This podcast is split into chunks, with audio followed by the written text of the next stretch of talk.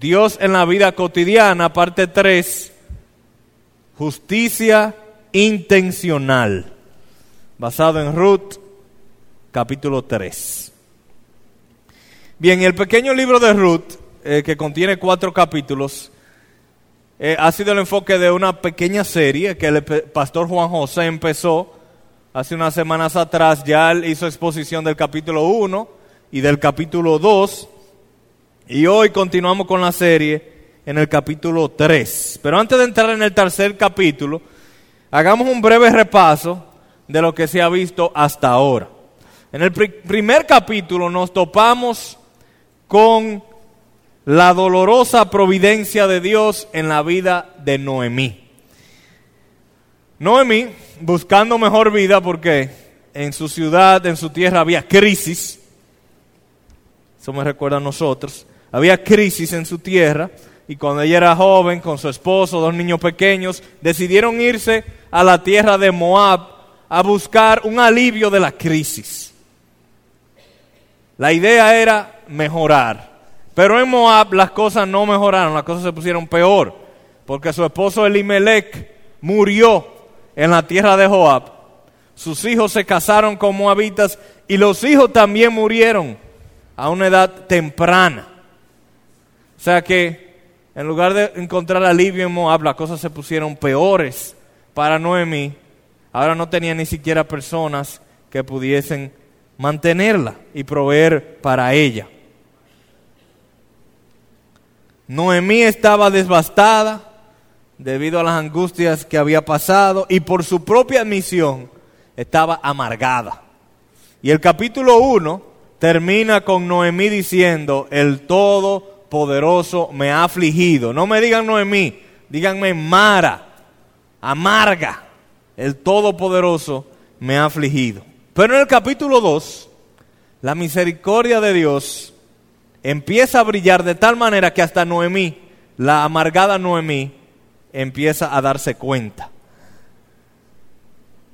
Nos topamos con vos, un hombre piadoso, un hombre eh, que también era familiar de Noemí y un hombre de dinero, un hombre adinerado. Y entonces Ruth, la nuera de Noemí, que se había regresado con ella desde Moab, empieza a buscar trabajo, a buscar comida para ellas, eh, empieza a recoger grano, donde quiera que la dejaran recoger grano, y providencialmente Ruth cae en el terreno, en la propiedad de Booz, quien era familiar de Noemí.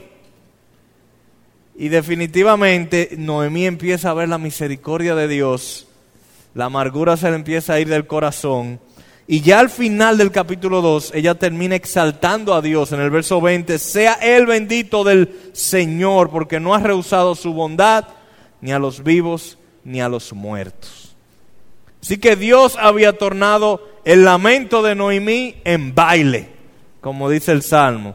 Y la lección evidente de estos dos capítulos del libro de Ruth es por lo menos esta, como nosotros cantamos cuando no pueda ver su faz, sé que su gracia es siempre igual. A la tormenta venceré, mi ancla firme está en él. Así que busca siempre tu refugio bajo las alas de Dios el Altísimo. Aun cuando todo parezca oscuro y en su tiempo Él te va a sacar del nido y te va a poner a volar para los que se refugian bajo sus alas. Ahora, el, título del mensaje de hoy, basado en el capítulo 3, es Justicia Intencional.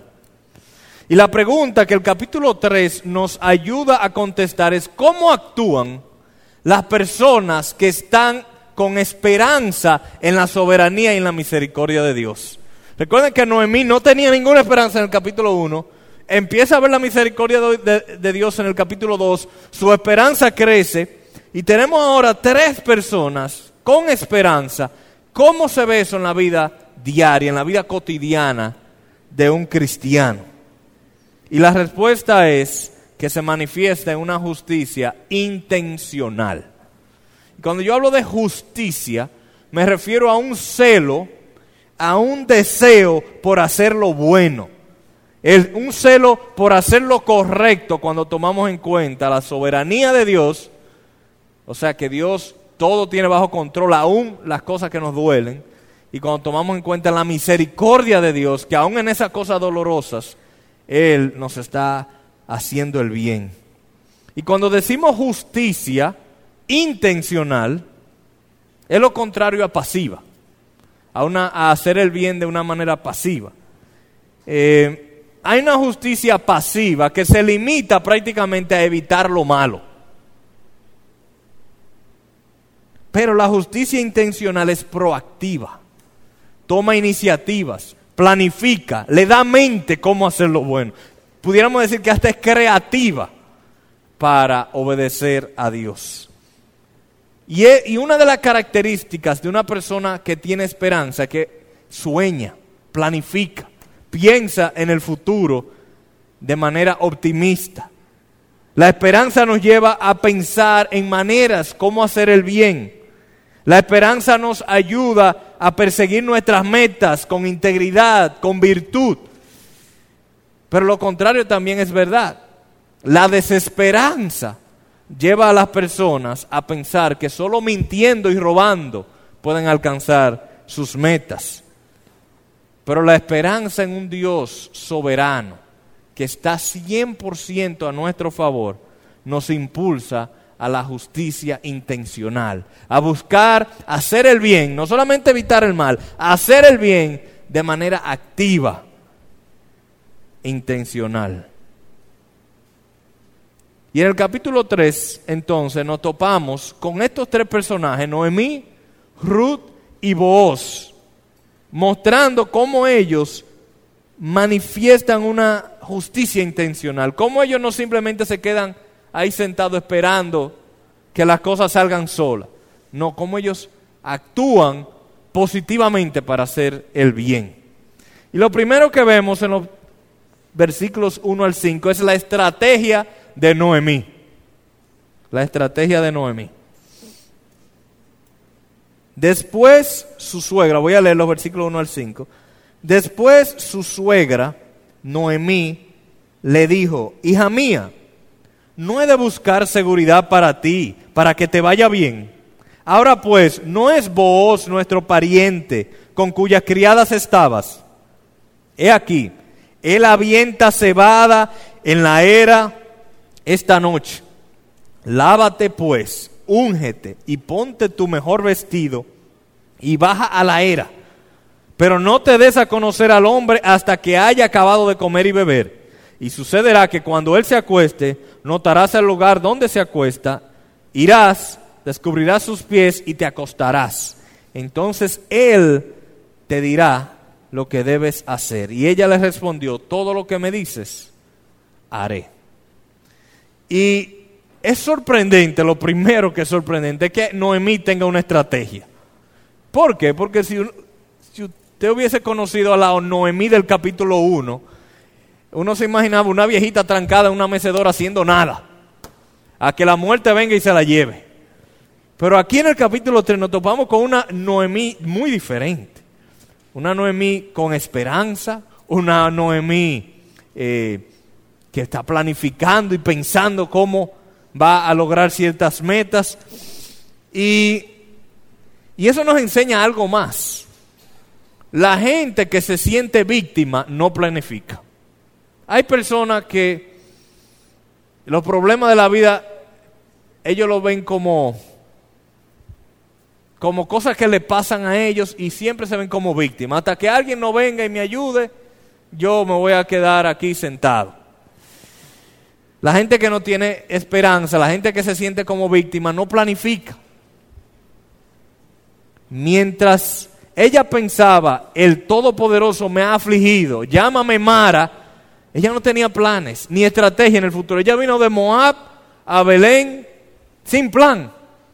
A ver qué pasaba. Ruth tuvo que salir a recoger grano. Noemí no estaba haciendo nada ni estaba pensando en cómo sobrevivir. Estaba viendo de manera pasiva, viviendo de manera pasiva, a ver qué venía. Y yo creo que como cristianos que tenemos esperanza en la palabra de Dios, en la promesa de Dios, el pesimismo realmente como que no cuadra con el cristianismo. Un cristiano pesimista como que es un cristiano raro. ¿Por qué? Porque es que Dios nos ha dado todas las razones del mundo para tener esperanza para el futuro, aún en situaciones difíciles. Y uno de los terribles efectos de la depresión es que la, la persona se sienten incapaces de actuar con propósito y esperanza en cuanto al futuro. Mientras que la justicia intencional, la justicia que, que, planifica para el futuro, surge de un, corazón con esperanza.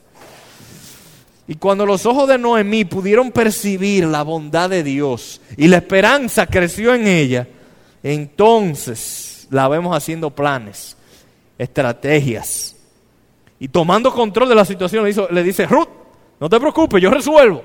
Muy diferente a la Noemí que vimos en el capítulo 1. También las personas amargadas y deprimidas tienden a poner la mirada demasiado hacia ellos mismos y piensan poco en los demás. En cambio, la esperanza en Dios nos lleva a actuar intencionalmente para hacerle el bien a otro. Miren el verso 1 ya con Noemí con esperanza dice, hija mía, no he de buscar seguridad para ti para que te vaya bien. O sea, Noemí con esperanza está pensando en Ruth, en ayudar a Ruth, en asegurarle el futuro a Ruth. Mientras que al principio, en el capítulo 1, le dijo Noemí a Ruth, ni venga conmigo, que yo tengo nada que ofrecerte. Quédate en Moab. Yo no tengo nada como ayudarte. Muy diferente, una persona deprimida, amargada, sin esperanza, versus Noemí llena de esperanza en el capítulo 3. Noemí estaba interesada en Ruth y elabora un plan para ayudarla a obtener seguridad y cuidado.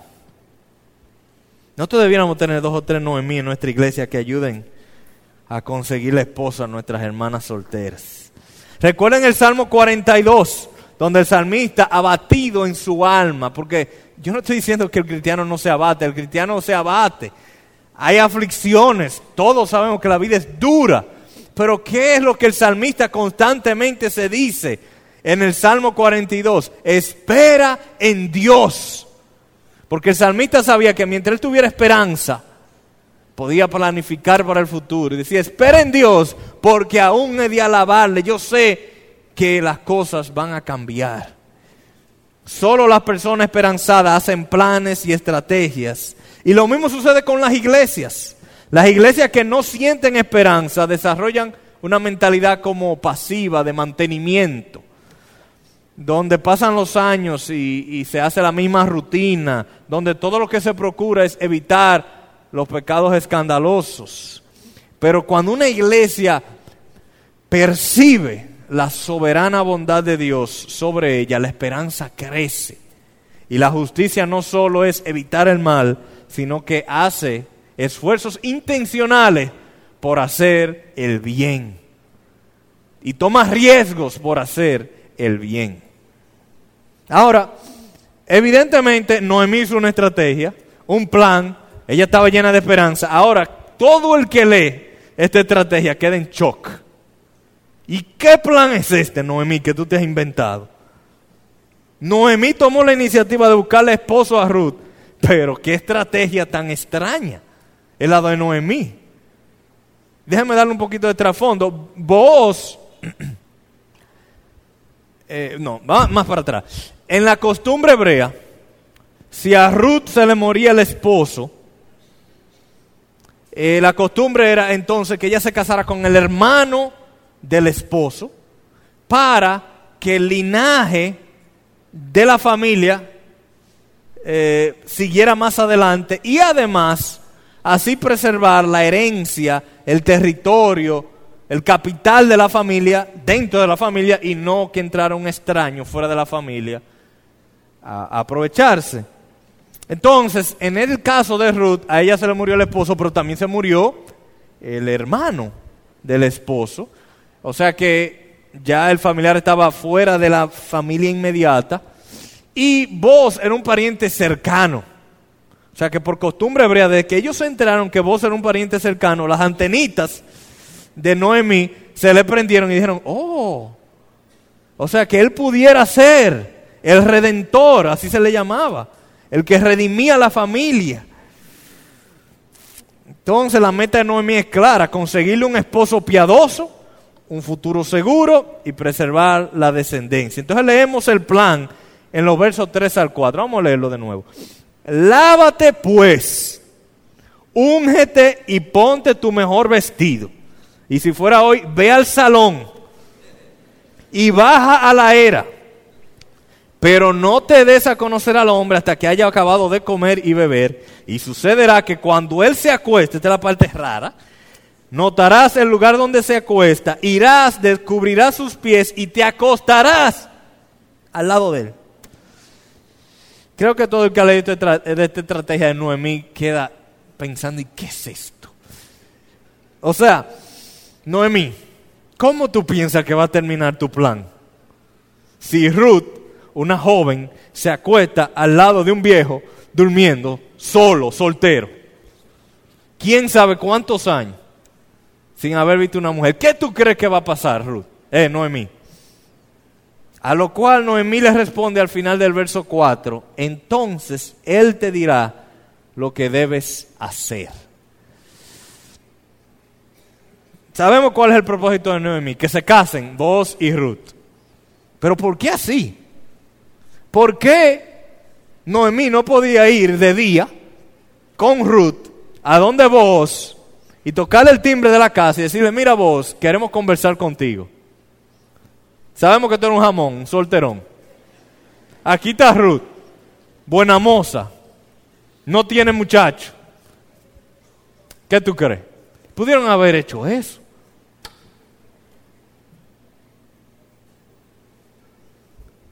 ¿No pensó Noemí que vos podías aprovecharse de esa situación y descarriar a Ruth en inmoralidad y dañar su reputación y llevarla a pecar?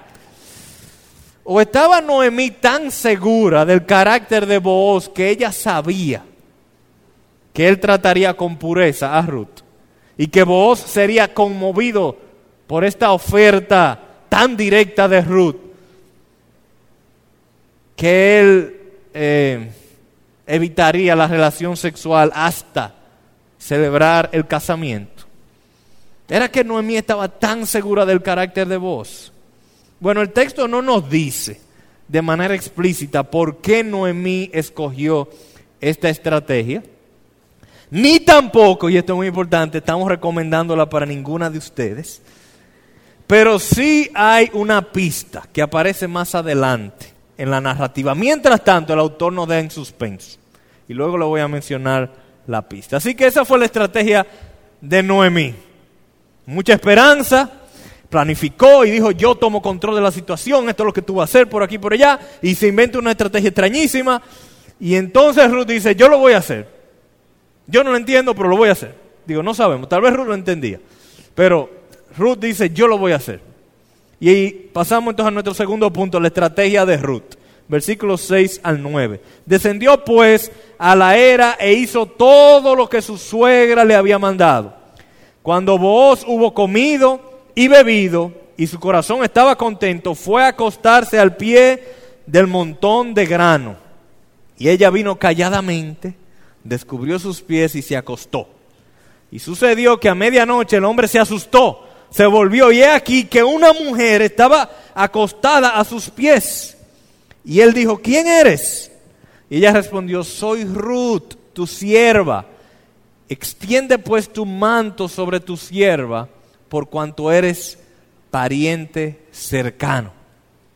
Ruth hace entonces lo que Noemí le dice, pero no solamente hace lo que Noemí le dice, también agrega ciertas palabras y le dice, vos extiende pues tu manto sobre tu sierva por cuanto eres pariente cercano. Yo, cuando yo estaba preparando este, este sermón, recuerdo algo que se dice mucho aquí que uno recibe un consejo, pero después que el consejo de uno lo recibe, ya es uno el que actúa.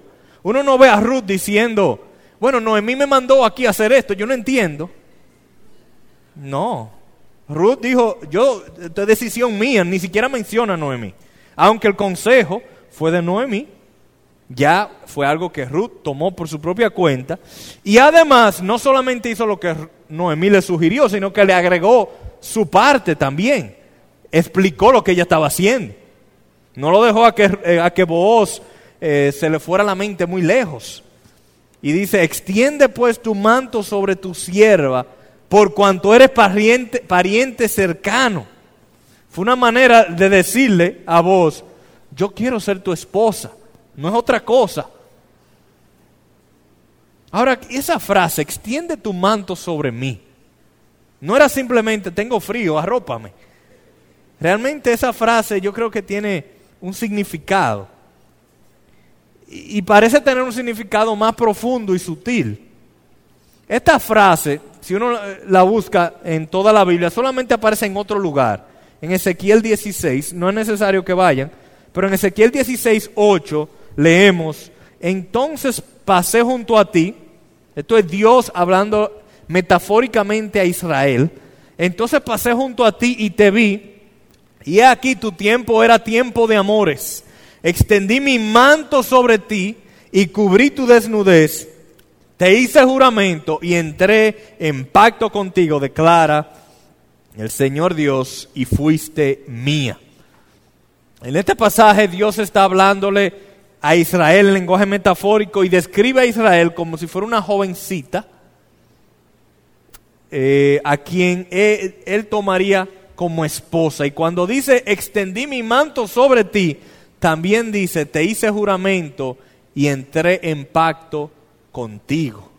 O sea que al parecer las palabras de Ruth le estaban comunicando de una manera indirecta, pero muy clara, a vos, yo quisiera que entres en compromiso de fidelidad conmigo, que hagas pacto de matrimonio conmigo. Extiende tu manto sobre mí entonces. Podía estar transmitiendo esa idea yo quiero que entres en matrimonio conmigo, en pacto.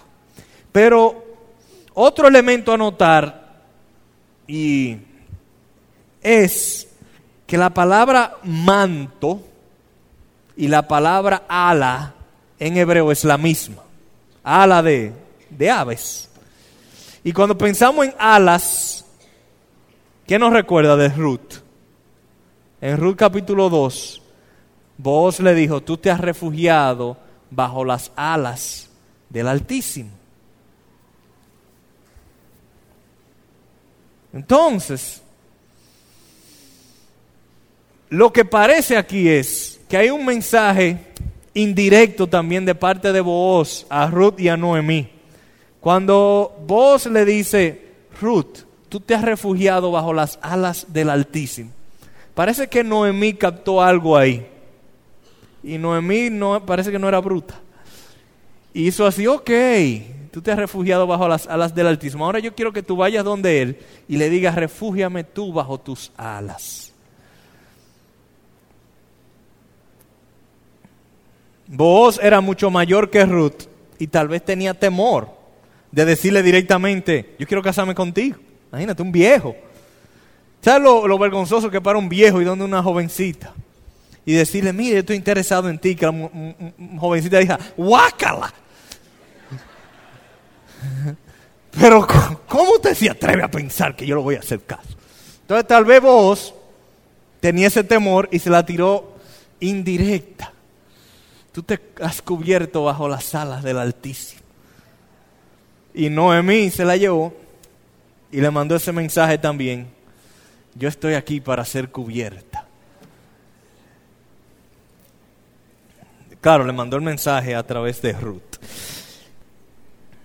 El punto es, el punto es que hubo intencionalidad y planificación para hacer las cosas bien. Las chicas no fueron pasivas. Ruth y Noemí no se quedaron esperando que llegara el príncipe azul. Fueron activas, pero lo hicieron bien. Lo hicieron eh, conforme a los principios de la palabra de Dios. Y finalmente, vamos a ver la estrategia de Booz en los versículos 10 al 15. Entonces él dijo, bendita seas del Señor, hija mía. Has hecho tu última bondad mejor que la primera, al no ir en pos de los jóvenes. Por eso que yo digo que él tenía miedo del asunto de la edad. Al no ir en pos de los jóvenes, ya sean pobres o ricos. Ahora, hija mía, no temas. Haré por ti todo lo que me pidas, pues todo mi pueblo en la ciudad sabe que eres una mujer virtuosa. Ahora bien, es verdad que soy pariente cercano, pero hay un pariente más cercano que yo. Quédate esta noche y cuando venga la mañana, si él quiere redimirte, bien, que te redima. Pero si no quieres redimirte, entonces yo te redimiré, vive el Señor. Acuéstate hasta la mañana. Y ella se acostó a sus pies hasta la mañana y se levantó antes que una persona pudiera reconocer a otra. Y él dijo, que no sepa que ha venido una eh, mujer a la era. Dijo además, dame el manto que tiene puesto y sujétalo. Y ella lo sujetó y él midió seis medidas de cebada y se las puso encima. Entonces ella entró en la ciudad. Aquí tenemos un hermoso ejemplo de justicia y dominio propio. Es la medianoche, el cielo está despejado, las estrellas brillan, la luna llena, digo, no lo dice el pasaje, pero imaginen, la luna llena, solos, una musiquita instrumental. Ella está debajo de su manto. Y en esa situación él se detiene por amor a la justicia y ni la toca. Qué hombre de Dios y qué mujer de Dios tenemos aquí. La mentalidad del mundo es si se siente bien, está bien, dale para allá. Pero Dios nos dice que si estamos en una situación donde las estrellas brillan, el corazón late, estás solo, ¿tú sabes qué te dice Dios? Para por amor a la justicia. No sea como el mundo, sé como vos, sé como Ruth, ambos enamorados, ambos comprometidos a una justicia intencional. Ahora, eso no sucedió solo. Si usted está en una situación así y nunca antes había pensado cómo actuaría en esa situación, es probable que se lo lleve a la corriente. Pero una persona con justicia intencional ya tiene un plan para hacer el bien. Ruth fue con un plan y cuando vos se dio cuenta que ella estaba ahí, ella le dijo claramente por qué estaba ahí. Y vos también actuó como un hombre de Dios. Así que la enseñanza para nosotros es muy sencilla en esta mañana.